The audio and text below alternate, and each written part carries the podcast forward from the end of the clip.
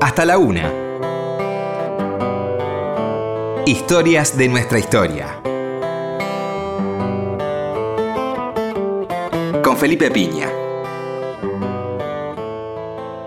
Por Nacional.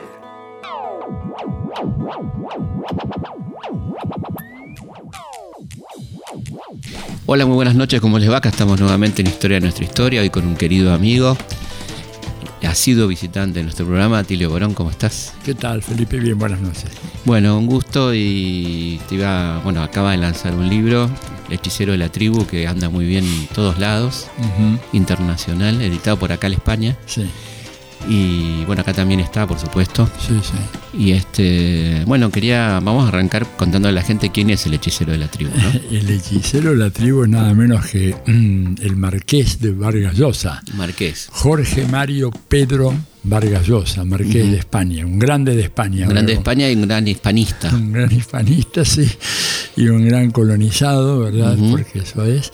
Y es un libro que trata sobre el anterior libro de él, el último hasta ahora publicado, que se llama La llamada de la tribu que es una apología del pensamiento liberal y al mismo tiempo una vulgarización muy, muy exitosa, ¿verdad?, del pensamiento liberal, porque Vargas Llosa, más allá de las críticas horribles que uno les puede hacer como, como pensador, como filósofo, como político, es sin la menor duda un gran escritor. Extraordinario escritor. Un extraordinario escritor, exactamente. Fíjate vos que Fernández Retamar, que no era un hombre de escatimar críticas cuando se trataba de Vargas Llosa, porque realmente lo trataban muy mal, pero él este, decía que había sido un merecedor del premio Nobel que se le había otorgado. Y sí, cuando nos ve conversación en la catedral, incluso la fiesta del chivo. La fiesta del chivo, el sueño del Celta, que a mi juicio es un libro realmente espectacular.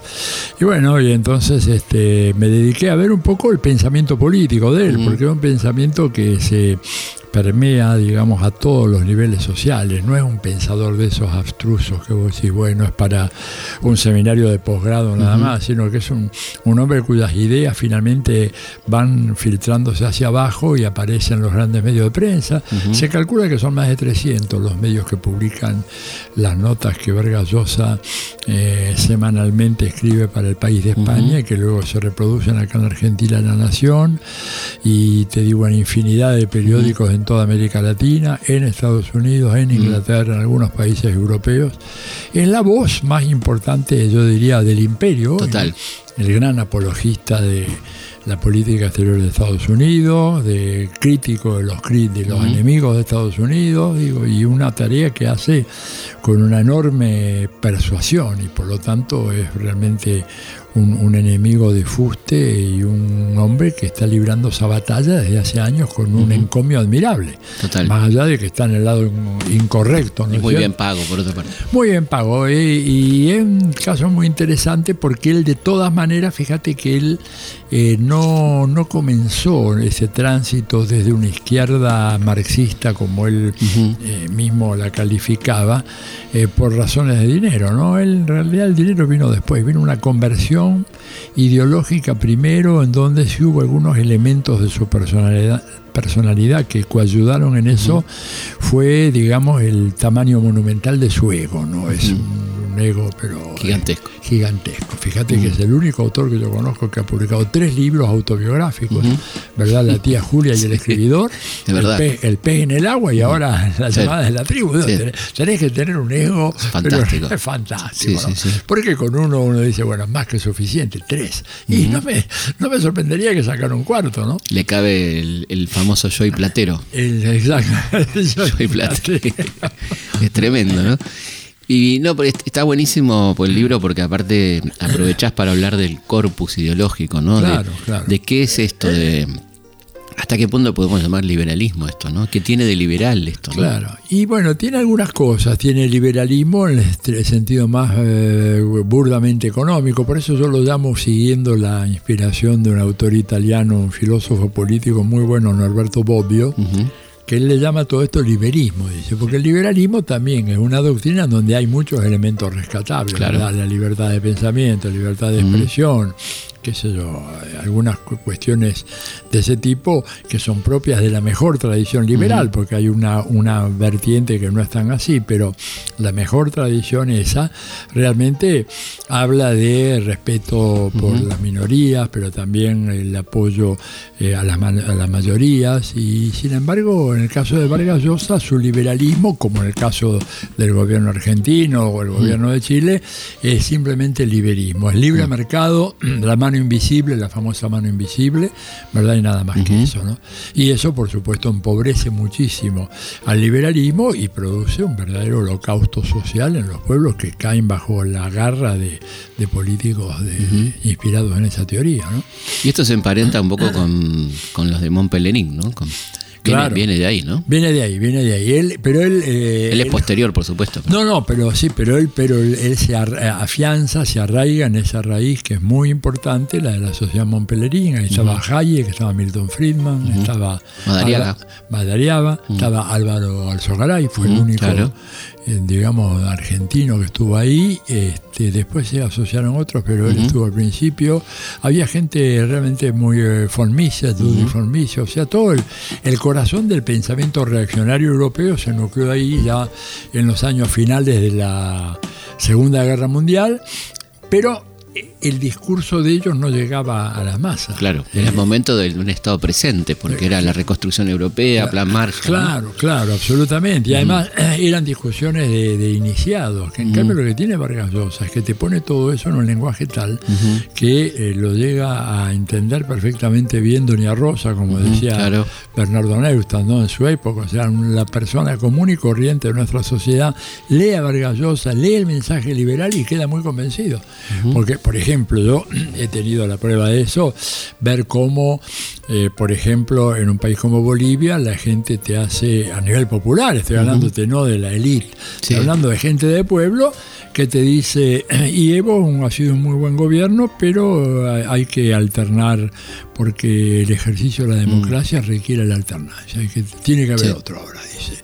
Si no, se corre el riesgo de que se eternice en el poder. Usan las mismas palabras, digamos, de, Vargas Llosa. Entonces, ¿de dónde la sacaron? Bueno, él escribe en un diario, después se reproducen como en 300 diarios, después se lee en los noticieros de la mañana, después aparece en los programas televisivos de la noche, y todo aquello, y, y von Hayek y todos aquellos que eran crípticos, como Popper y Isaías Berlín, de repente bajan y lo entiende cualquiera. Y esto me parece que es un logro extraordinario de él y ha sido uno de los más extraordinarios publicistas que ha tenido el pensamiento liberal en toda su historia. Y aparte reconocido en los Estados Unidos, en todos lados. Claro, absolutamente. Un hombre, digamos que, bueno, después de su conversión. ¿Que la podemos situar cuándo, más o menos? Yo diría de conversión es un proceso lento, ¿verdad? La diferencia de otros este, que se convirtieron rápidamente cuando vieron el cheque, la billetera el depósito. Un panqueque, ¿eh? un panqueque. Un panqueque. Él no es un panqueque. No, no, no. no. Él, él, fíjate vos que comienza.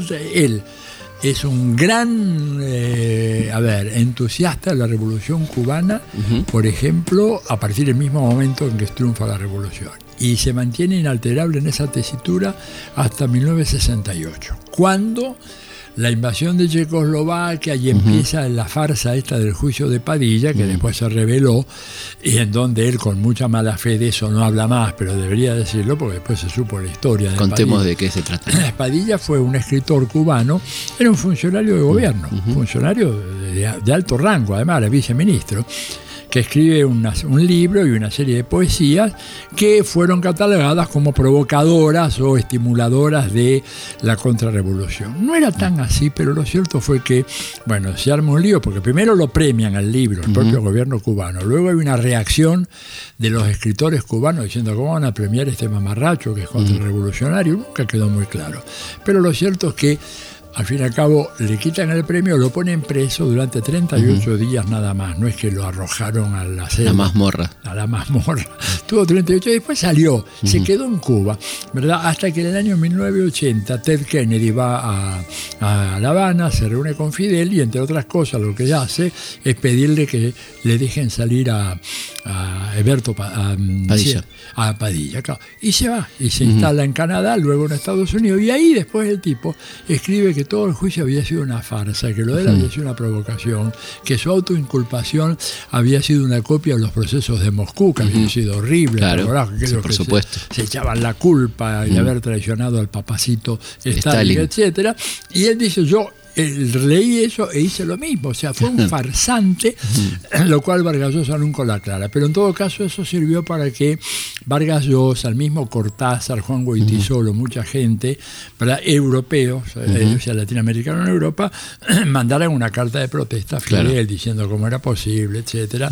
Bueno, y ahí comienza un intercambio duro de opiniones, ¿verdad? Con Fidel, que lo va alejando a él, pero no tanto, porque fíjate que todavía a mediados de 1971, tres años después, hace una defensa extraordinaria de la Revolución Cubana, que si a mí me pidieras así de improviso. A ver, ahora, ¿Quién? Tilio, vos. No, no digo Ah, quién, claro, quién, eh, Vargas Llosa. Vargas Llosa hace una Claro. defensa No digo a, quién recomendás leer Vargas Llosa. Este, Para defender la revolución.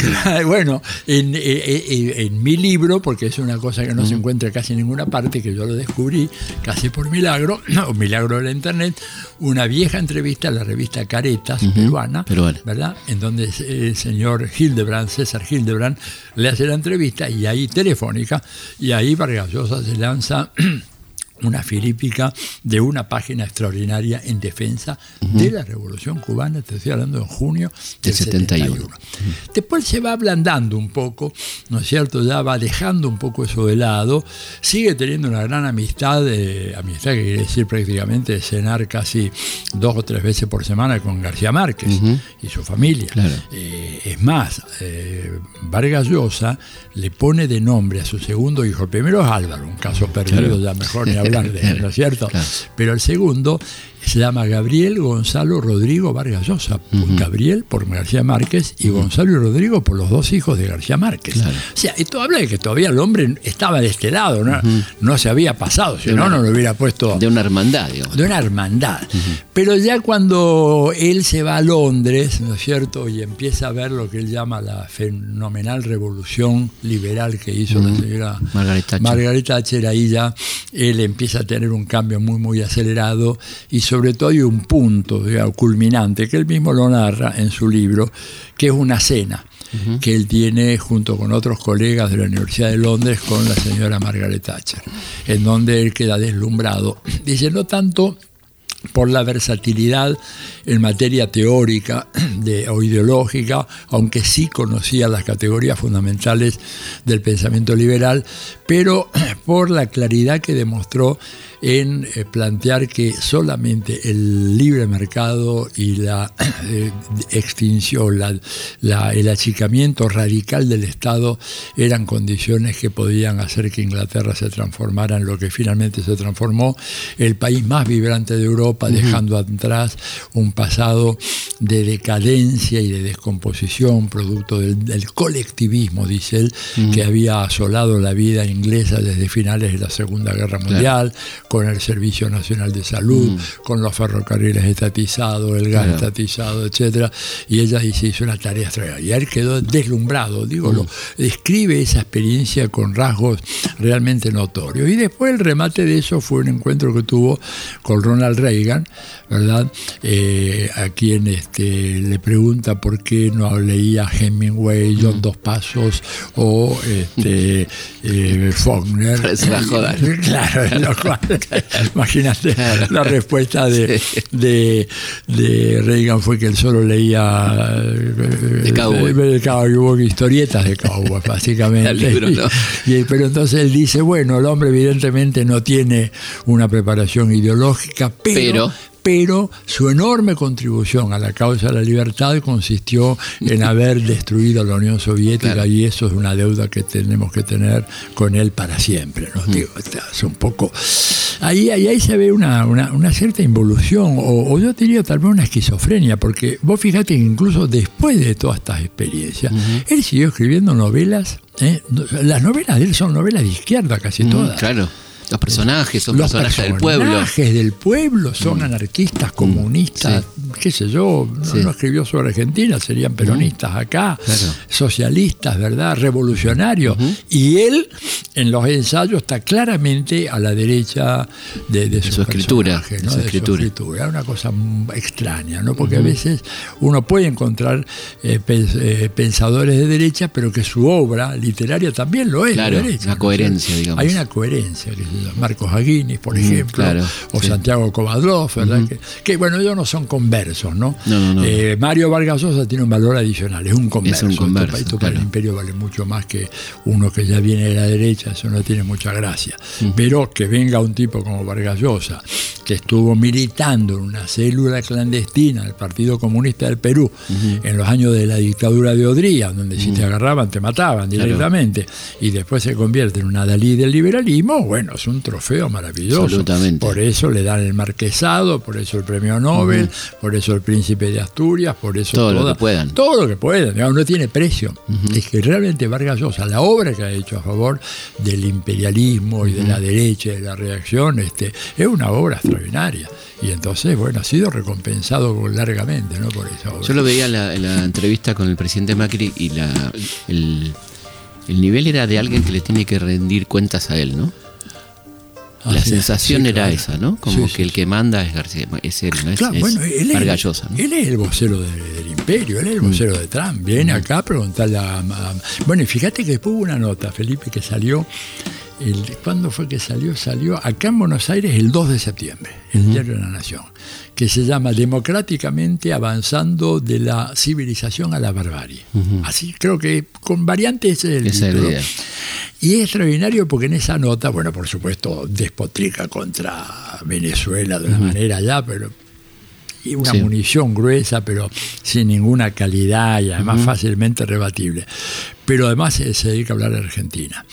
Y expresa su horror ante la locura atávica del pueblo argentino que decidió de condenar en las urnas al gobierno más honesto y competente que tuvo el país desde la reconstrucción democrática. O sea, nosotros los argentinos nos pulverizó diciendo que, lo que hemos hecho es una locura, una irresponsabilidad absoluta, ¿no es cierto? Una cosa que realmente no puede de, de ninguna manera comprenderse. Y que entonces, este, evidentemente, Argentina, como otros pueblos de América Latina, optan por el atraso, la pobreza, el analfabetismo, el bestialismo y bueno, todo en la protección, la seguridad que te da el mundo tribal, el colectivismo tribal. Por eso él a su libro le llama la llamada de la tribu y por eso yo digo al mío el hechicero, porque él es el hechicero que justamente nos tribaliza y nos manda, digamos, como el flautista de Amelinga, que nos tenemos todos, en el abismo. Habla poco de Bolsonaro, ¿no? Casi no habla, no le gusta Bolsonaro. Él es un tipo complicado, o sea, digo, a mí lo, lo fascinante del personaje, ¿verdad? Que mm. te digo, yo escribí el libro con mucha rabia por momentos tenía mm, pero me cuidé, viste, de no, de no caer en el insulto, en la grosería, pero sí. Pero es un tipo curioso, por ejemplo, un tipo que hablando de la Thatcher dice, bueno, tiene buenas ideas en materia económica, aunque en, en materia social puede ser reaccionaria. Por ejemplo, no está a favor del matrimonio igualitario, yo sí, no está a favor del reconocimiento de las minorías sexuales, está en contra del aborto. O sea, no es un tipo de la derecha clásica, tiene un mix, ¿verdad? Bueno, y tiene una visión sobre Palestina, por ejemplo, la visión sobre Palestina Es, bien interesante, ¿no es cierto? Este, incluso sobre Irak hizo una incursión, él por ahí con su hija que estuvo de fotógrafa. este, o sea, es un, un personaje complejo, pero juega claramente a favor del imperio, sin la menor duda, Pero, pero no es una caricatura, por eso es tan difícil, ¿verdad? Porque vos tenés tipo y decís, bueno, son todos una tabla reaccionaria que no hay una, una línea en la cual más o menos estén empatados con el mundo de hoy, con los derechos. Este no, este te presenta un panorama mucho más complejo. Pero claro, él se mete a, hacer filosofía política en ese libro, que es el campo que yo manejo, es mi, es mi especialidad, y en ese punto le aparece como un diletante, Absolutamente. Pero diletante, pero enorme. Con calidad. Claro, un enorme divulgador. Que nosotros no tenemos a nivel internacional un personaje así. No, claro. No, no hay, no hay, no hay. García Márquez podría haberlo sido, pero fíjate la diferencia. El Gabo dio una sola entrevista política en su vida. Claro. ¿Cómo te explicas? Increíble, ¿no? Pudiendo ser un tipo que hubiera líder, ido. Líder de opinión, líder de un opinión. líder de opinión mundial. Lo que más se acerca a esto es eh, mm, eh, Eduardo Galeano, ¿verdad? Eduardo, pero también Eduardo era muy parco para, Claro. para vos lo conociste, era muy parco para sí. las entrevistas, él Sí, sí. le gustaba escribir más bien y no, no, no era. Este en cambio, Pienso, pienso en Chomsky, ¿no? Que es por eso un académico, ¿no? Chomsky es un académico, sí, pero Chomsky básicamente está más limitado por su alcance, sobre todo al mundo anglosajón, Claro, más que nada. claro. Poco traducido acá Claro, entre nosotros, totalmente, ¿verdad? totalmente. Este, y poco conocido mismo en Estados Unidos. Sabes que él estuvo para, para fomentar la causa de algunas poblaciones rebeldes en Timor del Este, en Palestina, etcétera, eh, le aconsejaron, y él lo hizo, vender sus derechos de autor al New York Times. Este, con lo cual recupera bastante dinero, ¿verdad? que dona íntegramente, él es un hombre absolutamente desprendido y desinteresado, dona todas estas buenas causas que hay en el mundo, pero fíjate vos que el New York Times de de 10 notas que él escribe le publica una y eso, Claro. ¿verdad? pero tiene el control, no puede publicarla en ningún otro periódico, Ah, claro. este, o sea, fue una manera de acallarlo, ¿no? Ayudas a, la- a los guerrilleros de Timor-Leste, a los estos, a los palestinos, etcétera, pero bueno, a cambio de eso.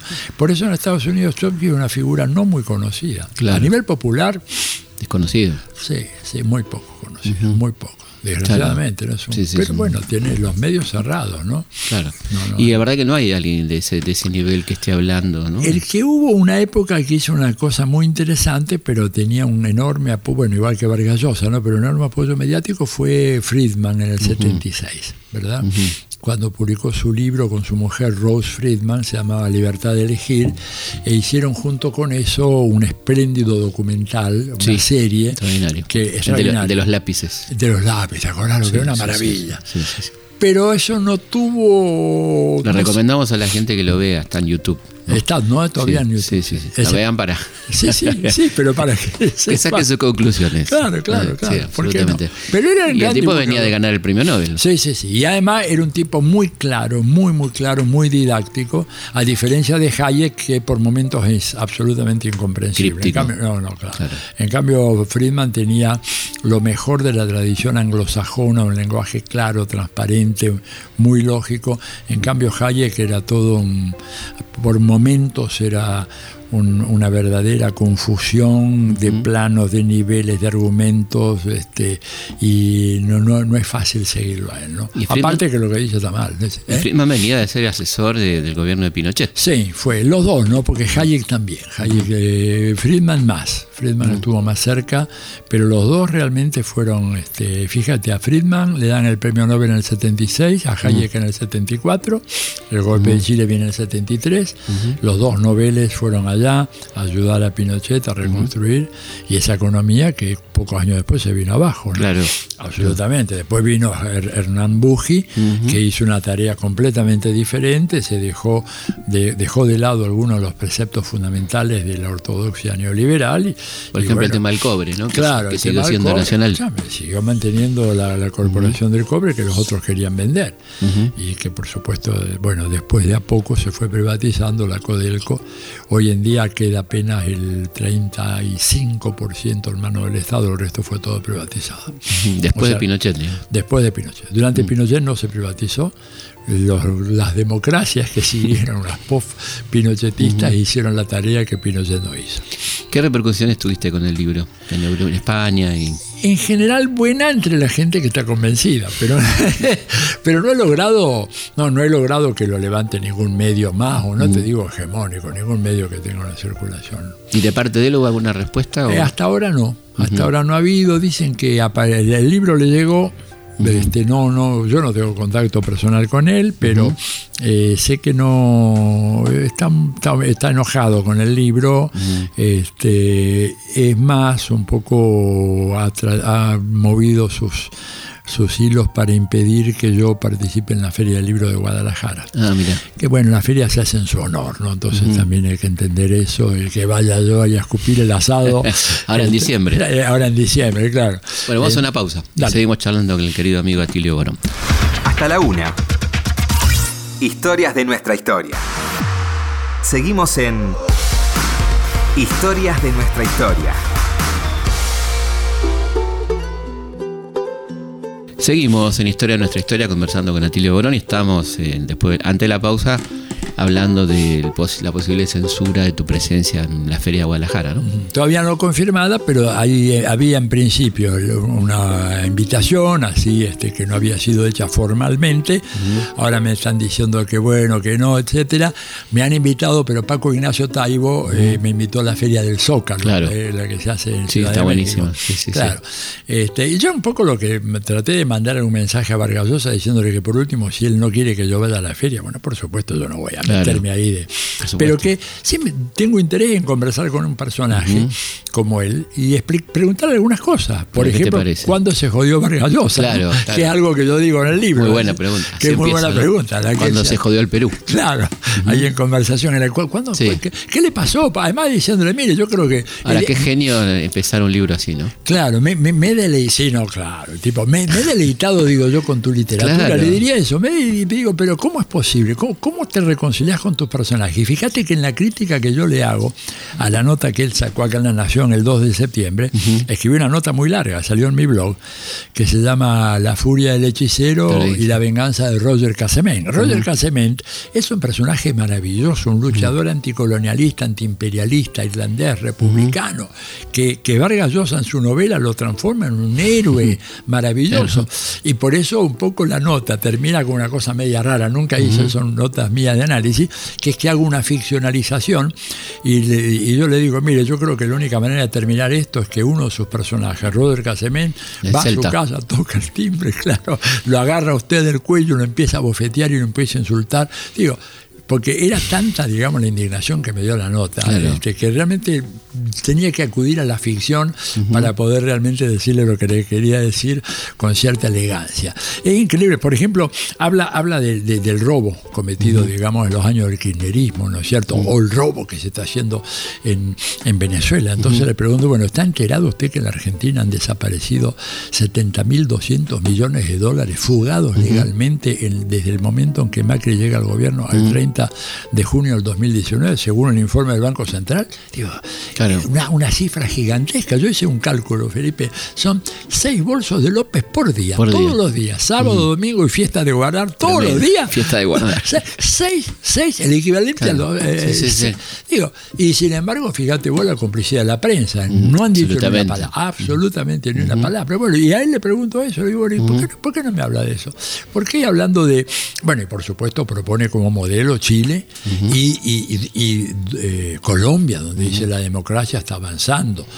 En Ahora te iba justamente a preguntar por Colombia. Así que, sé que Así, así que bueno. escribiste un artículo súper interesante sobre Colombia. Sí, sí. Lo que está pasando es que acá ni nos enteramos. ¿no? Ni nos enteramos. No, Colombia- ¿Cuántos muertos ya? Mira, desde que empezó el proceso de paz, hace poco menos de dos años, son más de 500 muertos. Líderes Vincula- sociales. Líderes sociales en su gran mayoría, solo calculan que el 10%, 15% son exguerrilleros, el resto líderes sociales, muy concentrado en campesinos, afrocolombianos y esa gente, ¿verdad? Y en un avance fenomenal de despojo de tierra, 8 millones de desplazados oficiales. 8 millones. 8 millones de una población de 45. Una locura. Sí, sí, sí, Y esto es es Duque, obviamente, ¿no? El Duque venía de antes con Santos. Un proceso simplemente es lo que se llama, lo que Harvey, ¿no? el, geógrafo marxista, este Frederick, llama acumulación por desposesión de la tierra. O sea, simplemente son tipos que se tienen que ir de la tierra porque vienen los paramilitares. Y, y- y- y lo- y el ejército y los narcotraficantes y lo sacan, digo, de la manera más brutal. Yo he escuchado historias absolutamente horrorosas, te digo que ni siquiera quiero contarlas No, porque no, sí. son este, eh, desafiantes, digo, mira, mira cómo, para que el, el- el oyente tenga una idea, las peores atrocidades de la Junta Militar Argentina, las peores torturas que se conocieron en ESMA y en otras partes, empalidecen ante lo que realmente está ocurriendo en estos días en, en Colombia. El nivel de salvajismo y de crueldad ilimitada con la cual se está tratando de conservar no sé qué cosa ahí en ese país, ¿no? El orden le dicen. ¿Y dónde este, va esta gente, estos desplazados? A las ciudades, se acumulan ahí, muchos van a Venezuela. Bueno, uno de cada cuatro personas que viven en Venezuela son colombianos. Este es un dato que no se dice nunca, pero la, cuarta parte de la población venezolana es de colombiana, de nacimiento y que llegaron ahí de grandes y que tienen los mismos derechos que desde la época de Chávez el colombiano y el venezolano tienen absolutamente los mismos derechos. De esas 2.800.000 mil viviendas populares que entregó el gobierno venezolano, una parte significativa fue a manos de colombianos gente que está ahí, ¿verdad? O sea que se van por ahí y, digamos, algunos otros emigran a Estados Unidos, pero son los menos. La mayoría se amontonan en las gigantescas urbes colombianas hoy, Bogotá, Medellín, en general, que están totalmente desbordadas, viviendo en las calles, viviendo a la vera de los caminos. tremendo. Tremendo. no, eso es algo que ni, se habla de esto. No, y ahí te lo propone Vargas Llosa como, como modelo, lo mismo que Chile, ¿verdad? Pero de Chile, digamos, cuando uno se pone a mirar los números finos de Chile, eso es una debacle económica. Mira, la 54% de los trabajadores eh, formales, ¿verdad? Que están en relación de dependencia en blanco, no ganan lo suficiente como para superar en la línea de la pobreza. Y te lo ponen como modelo. Y Chile hoy tiene un índice de desigualdad económica igual que el de Ruanda. Tremendo está, eh, peor que nosotros. No, mucho peor que nosotros. Y tiene además el nivel de endeudamiento de la familia más alto de América Latina. Porque tenés que pagar todo. la universidad, por ejemplo. Todo, la universidad, la salud, el agua, la energía eléctrica, todo. La universidad estamos hablando de los créditos que llevan más o menos 10 mil dólares, ¿no? Y más o menos, pero la gente no los puede pagar, no tiene cómo pagarlo. Si no llega a la línea de pobreza. Entonces te endeudas durante 25 o 30 años. Para una carrera universitaria. Para una carrera universitaria te haces este, un gran negocio, los bancos hacen unos negocios fabulosos, siguen los negocios con la FP, la FJP. Claro que siguen. Siguen totalmente, o sea, expropian el dinero de los trabajadores y cuando se jubilan le pagan la tercera parte de lo que fueron los últimos ingresos de los últimos años. O sea, una estafa, pero... Una estafa en toda la... Vos te jubilás, te jubilás con un ingreso promedio los últimos tres años, suponete de mil dólares, bueno, cuando te jubilás con estos tipos, te pagan 300. Y andé a cantarle a Gardel. Entonces la, la Bachelet tuvo que eh, crear un fondo especial de compensación mínima para que los tipos por lo menos tuvieran, y ahí le dan 10%, un poquito más. Pero, Qué impresionante porque siempre dicen, mirá qué bien que está Chile. No, por favor. Bueno, para si el 10% más rico está fenómeno. bueno, igual que el 10% más rico acá en Argentina. Digo, están, por supuesto. están disfrutando del macrismo. Seguimos en Historia Nuestra Historia charlando con Atilio Borón. Hablemos un poquito de Estados Unidos, que sos un experto en el tema, y, y por qué, no sé, podemos sospechar que Trump no es exactamente un neoliberal, ¿no? ¿Qué es Trump? Trump es, un, eh, a ver, Trump es un síntoma de la descomposición, ¿verdad?, que tiene hoy en día y la fractura de la clase dominante norteamericana, ¿no? Que está en una pugna salvaje para resolver quién va a tomar el mando, ¿verdad? Trump es un tipo absolutamente impredecible, de poco confiar, eh, ha ha echado en dos años y medio 51 colaboradores de él, ¿verdad? Que el último muy importante. El último muy importante, John Bolton en buena hora, aunque no hay que hacerse ninguna ilusión, un super alcohol, racista. Llegó a decir en un momento, ¿quién le dio las visas a estos negros para que vinieran a América? Fíjate vos el nivel de... se olvidó el detalle de la esclavitud, pensó que los tipos vinieron allá. Este, por voluntad propia. Por voluntad propia. O sea, Trump es un poco la, la de todo eso es un esfuerzo desesperado por eh, remendar el daño tremendo que el tejido económico y social produjeron las políticas neoliberales. Y en ese sentido, él tiene una lectura correcta y su gente, o sea, el neoliberalismo acabó con gran parte de la industria norteamericana, le ha hecho perder competitividad y sobre todo le ha hecho perder competitividad en un área absolutamente clave como es la tecnología 5G, ¿verdad? De la última palabra de la informática que tiene tiene que ver con la robótica, con todo lo demás, y en donde los chinos le sacaron una ventaja muy apreciable. Razón por la cual toda la pelea con los chinos no es por la soja, eh, la pelea es porque eh, ellos quieren, y Trump lo ha dicho así, queremos asociarnos a ustedes. Y la respuesta de los chinos dijeron, ustedes nunca quisieron asociarse con nosotros, ahora, ahora que estamos bien, quieren venir, no. Entonces, y China lo necesita por una cuestión de seguridad nacional, porque China no tiene petróleo, Estados Unidos sí, entonces esa tecnología de avanzada que tienen los chinos de alguna manera podía compensar su déficit en materia de recursos naturales estratégicos como el petróleo, por ejemplo. ¿verdad? Y, y, eh, Estados Unidos apoderándose del petróleo de Venezuela y el de Brasil, que prácticamente el de Brasil ya lo tiene. Ya lo tiene. sí, prácticamente sí.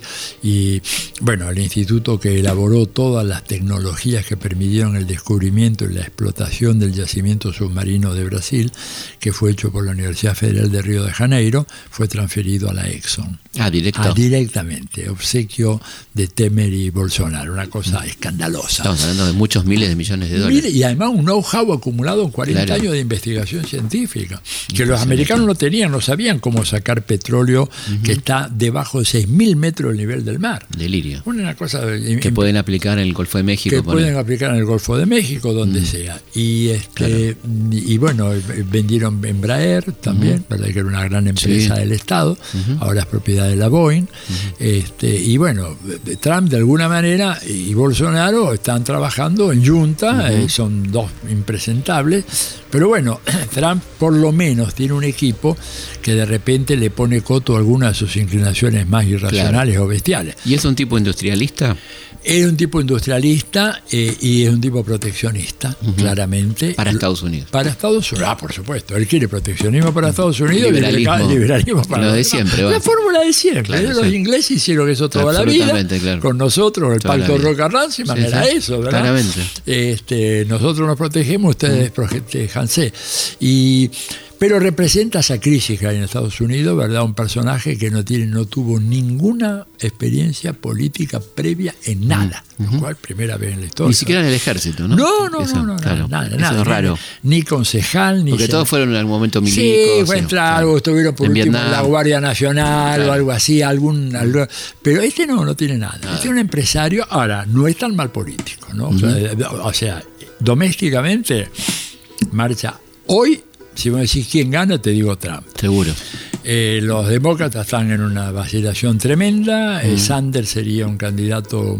está grande, ¿no? Está muy grande, ya va a cumplir 81 años. Una campaña en Estados Unidos es una cosa muy, muy extenuante. Y muy millonaria, pues, eh, Y millonaria. El, el, dinero puede conseguir de aportantes mm. chicos, ¿verdad? Pero consiguió, en cuanto largó la campaña, ahora que dijo que iba a ser candidato, consiguió, tuvo un primer, una primera oleada, levantó algo así como 20 millones de dólares en 3 o 4 días, lo cual es muchísimo.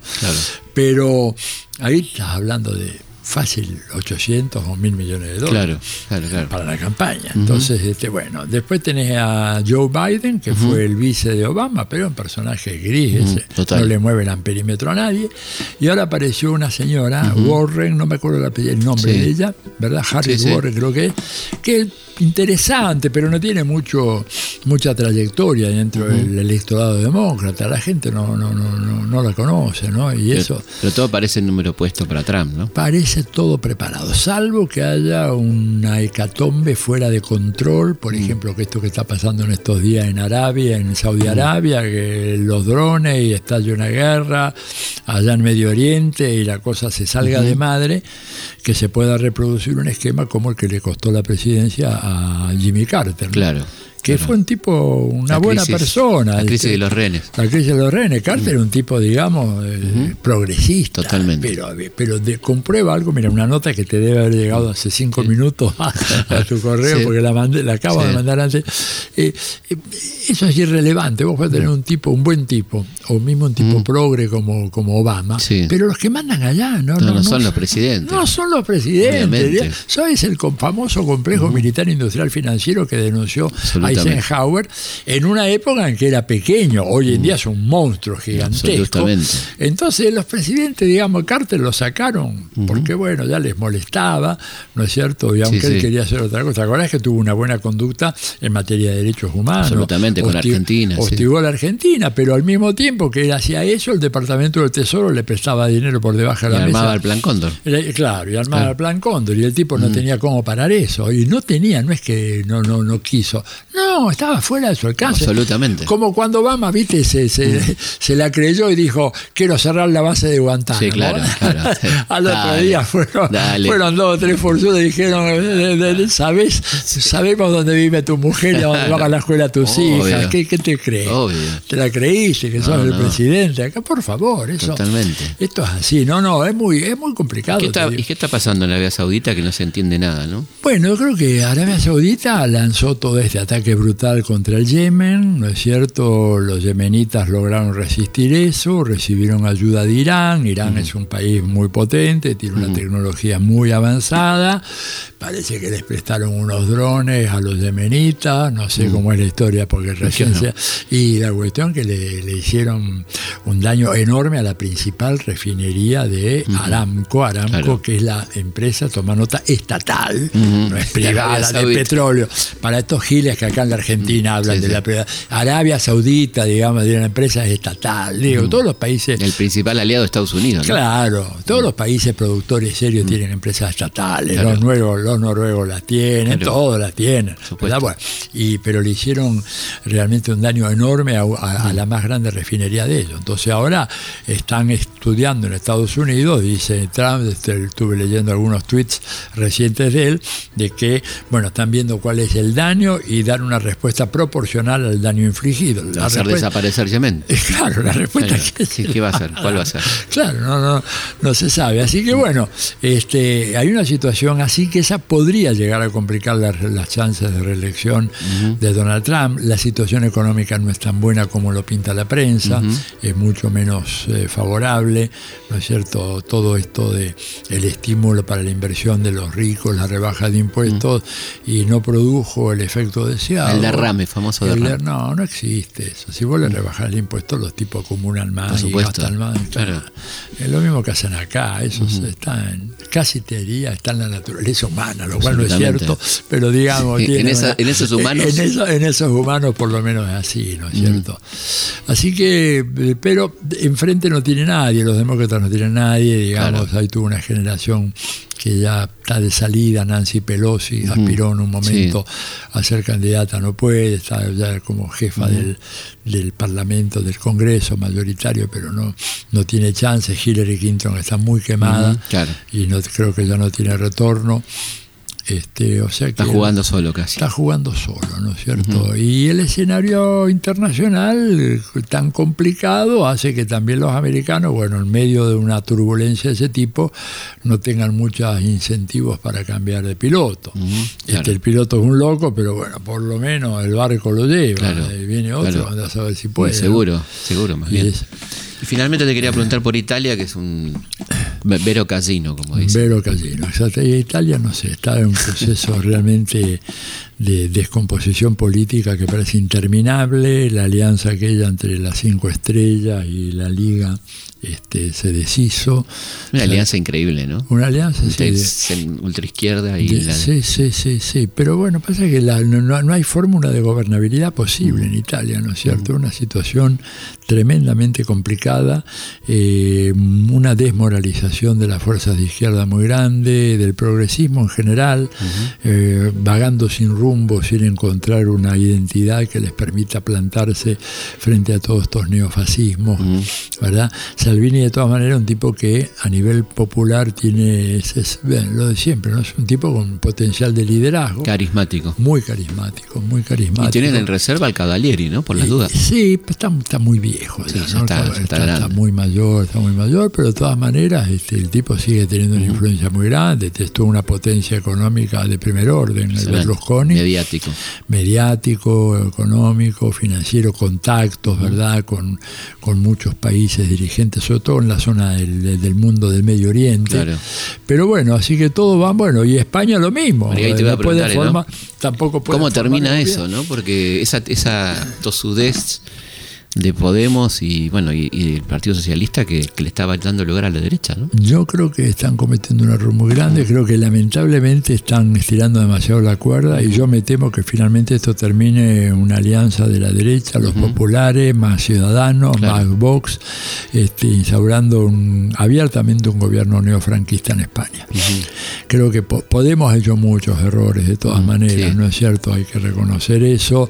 La izquierda que se fue de Podemos también, Inigo Errejón, digamos, ha caído en un personalismo impresionante, ¿verdad? Este, pero creo que deberían ponerse las pilas porque darse cuenta de que están ante un riesgo muy, muy grande. de que, ¿no? Sí, sí, yo, yo estoy muy preocupado por eso. Y además estoy viendo, estuve en España un par de veces el año pasado y vi a nivel de la opinión pública una actitud muy, muy este, xenofóbica. muy intolerante. Muy intolerante, incluso intolerante con la propia gente dentro de España, ¿verdad? Intolerancia con los andaluces, intolerancia con los catalanes, con los galegos, con los vascos, ¿viste? Y bueno, España, ¿verdad? Este, yo siempre lo, he dicho, España, yo, me acuerdo que Borges dijo que América Latina era una superstición, ¿verdad? Me parece. Bueno, y yo diría, parafraseándolo a él, que, que eh, España es una superstición también. España, España Literal la parte. Eh, claro, claro, digamos, este, cuando uno dice, bueno, el gran premio de la literatura española, no existe literatura española, existe literatura castellana. ¿verdad? Que, que, los americanos hayan, de los estadounidenses hayan instalado el Spanish como pero... Y americanos para ellos. Y americanos para ellos, pero es que literatura castellana, y entonces vos, España ves un rompecabezas que se ha mantenido pegado por la fuerza del autoritarismo, ¿no es cierto?, de los regímenes fascistas y neofascistas, y ahora eso está en, descomposición, y se requiere un estadista de gran cabeza, y la verdad es que no lo hay, no lo hay. porque Pedro Sánchez es un hombre muy limitado Además, cometió una gafe. Fíjate, Sánchez se atrevió a decirle a Maduro en, marzo que le daba ocho días para que renunciara. claro, como el dueño, claro. Claro, digo, este, un hombre muy limitado y Podemos cometiendo errores, algunos increíbles. Por ejemplo, eh, Pablo Iglesias con su famosa casa que se ha comprado, una mansión tremenda. tremenda, ¿verdad? Eh, cuando él tendría que haber dado otro mensaje. Además no era necesario, pero bueno, tal vez, eh, bueno, tuvo mellizos, la mujer necesitaba... Una casa grande. Pero, pero te podés ir a Vallecas, digo, si yo fuera en lugar de él me voy a Vallecas, un barrio popular de Madrid en donde vos podés. Mm. Y se fue a vivir al lado de Vargas Llosa y todos los amigos del rey, al lado de la mm. Botín, la dueña del Banco Santander, Y eso lo ha desprestigiado mucho, siendo un mm. gran tipo, ¿verdad? Sí, tipo interesante, una promesa de la política. Una promesa de la política española, la verdad que una pena. Pero así que te digo, en España está la situación, todo, todo en Europa, complicada, en Alemania también. En Alemania empieza a surgir un, con fuerza un movimiento, todavía no se dice así, pero claramente neonazi, por una parte y por otra parte separatista en Bavaria. Claro. La, gran potencia económica de Alemania, está ahí, ¿no es cierto? Y los tipos están, viste, por eso eh, ven con mucho recelo todo lo de la Merkel y lo que está pasando y el caos, ellos le llaman caos a Alemania, no, Nunca vinieron acá. Nunca vinieron acá, ¿verdad? Este, pero pero la verdad es que también ahí tenés un mm. problema muy, muy serio. En Francia, toda la situación que se ha vivido con los chalecos amarillos, la protesta que siguen. Este, O sea, es un continente en donde realmente hay un proceso de desintegración de los acuerdos políticos básicos de posguerra y no hay reemplazo ni a nivel dirigencial. No tenés un de Gasperi, no tenés un Adenauer, no tenés un de Gaulle. Ningún estadista, no, No tenés ningún estadista tenés política. La única que más o menos es la Merkel, pero no, no es propiamente la El único pero claro, en el país de los ciegos, ¿no? En el país de los ciegos. El único estadista ahí en Europa es Putin. Claro, está la verdad. La distancia entre él y todo lo demás. Y Macron es un tipo recontraformado. Sí. Intelectualmente. Pero, es intelectualmente, pero no es un político. Claro, no es un político. no es un político. No es un político, digo. Y para colmo lo tenés a Bob Johnson, que ya para completar. Ese es, un payaso realmente. Este, el hermano, hermano de Trump. El hermano de Trump, exactamente. hasta parecido físicamente. Sí, hasta parecido, sí, sí, sí. Que ha producido un desastre en Inglaterra. Además, la otra cosa que a mí me indigna, digo, si Maduro hubiera suspendido la Asamblea Nacional, vos te imaginás. Claro. Hubiera sido, pero la gritería. Acá no pasó nada. No, no, se la bancan tranquilo. ¿Por, qué? Porque mm. si son ingleses, son civilizados, son mm. caballeros, son blancos, saben, y los nuestros son indios, mulatos, que no sirven para nada, todos traidores, ladrones. Ese es el, estereotipo. absolutamente. Eh, Vargas Llosa de alguna manera responde a esa estereotipia, ¿no es cierto? Totalmente. él, se queja de que Evo quiere reelegirse, no dice nada de que su amigo Felipe González tuvo 14 años al frente del gobierno español. Absolutamente. y, Helmut Kohl tuvo casi 16 y la Merkel va a terminar con 16. Digo, pero bueno. Y Roosevelt estuvo con cuatro periodos. Claro, que se murió. se murió, si no seguía. si no seguía. Claro. En Estados Unidos la relación era indefinida. Totalmente. Este, solo después de la guerra y la muerte de, de, Roosevelt. hizo posible ese cambio. Así que bueno, estamos realmente en un mundo muy convulsionado, incluso en donde países como China están pasando un momento delicado en términos económicos, este, y una economía mundial que no se recupera, y bueno, y nosotros pobres argentinos metidos en medio de este berenjenal, con esta larguísima transición, ¿verdad? Eh, que se inició ya con las pasos, que prácticamente ya resolvieron el tema de la sucesión presidencial. el problema es el contexto internacional. el contexto internacional. De un país que básicamente vive de exportar. Vive de exportar, exactamente, pero fíjate un dato muy interesante, eh, eh, lo han reconocido a Alberto Fernández, dos jefes de Estado europeos, y ahora lo reconoce López Obrador, lo cual a las claras habla de que la comunidad internacional ya tiene el resultado cantado de lo que ha sido el propio Fondo Monetario, ¿no? El propio Fondo Monetario, ¿no es cierto? Pero todo esto, pero claro, él, como dice muy bien, todavía es un candidato, o sea, no se le puede pedir que tome decisiones ahora. Eh, o sea, un momento muy difícil, pero al mismo tiempo un momento como que empieza a amanecer. Yo tengo esa sensación. Esperanza. Eh, es un amanecer esperanzador, habrá que hacer tareas muy, muy de fondo yo creo que van a tener que ser encaradas, no, no, no, no, hay alternativa a eso. Y si se hace, bueno, creo que podemos zafar de este periodo tan negro que nos ha tocado vivir con el macrismo. ¿no? Bueno, muchísimas gracias, Atilio, y recomendamos fervorosamente El Hechicero de la Tribu, ediciones Acal y, este, y seguís con las presentaciones por todos lados. Sí, y ahora este jueves voy a Tucumán y el miércoles que viene a Córdoba. Bueno, fantástico. Ahí lo, ahí lo tienen Atilio. Un abrazo enorme. gracias, a vos, Felipe. Nosotros nos vamos a encontrar como siempre viernes a la noche, madrugada del sábado, aquí en Historias de nuestra historia. Historias de nuestra historia. Conducción Felipe Piña.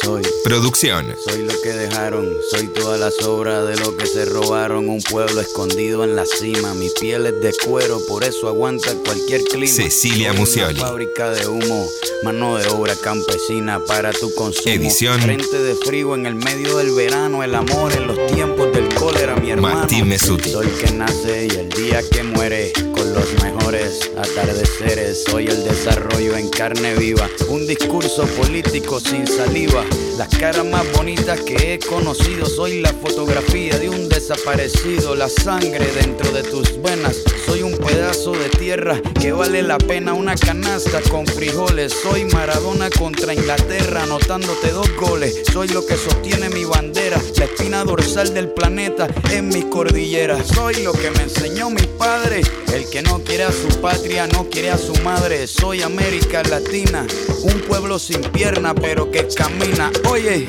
tú no puedes comprar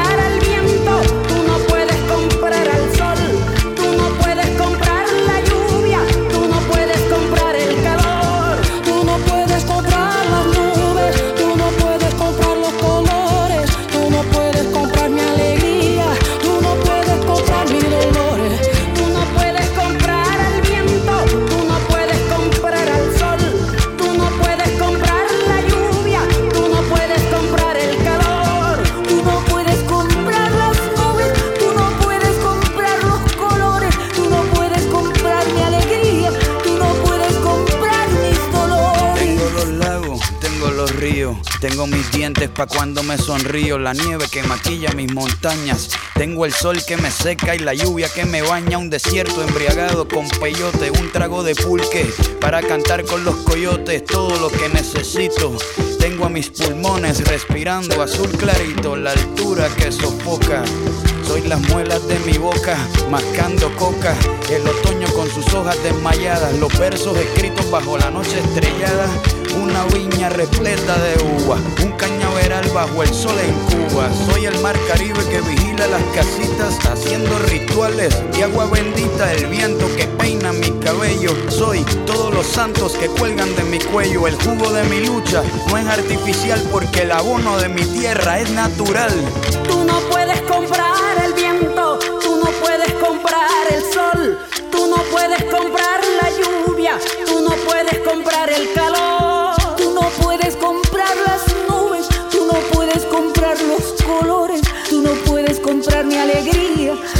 Puedes comprar mis dolores. No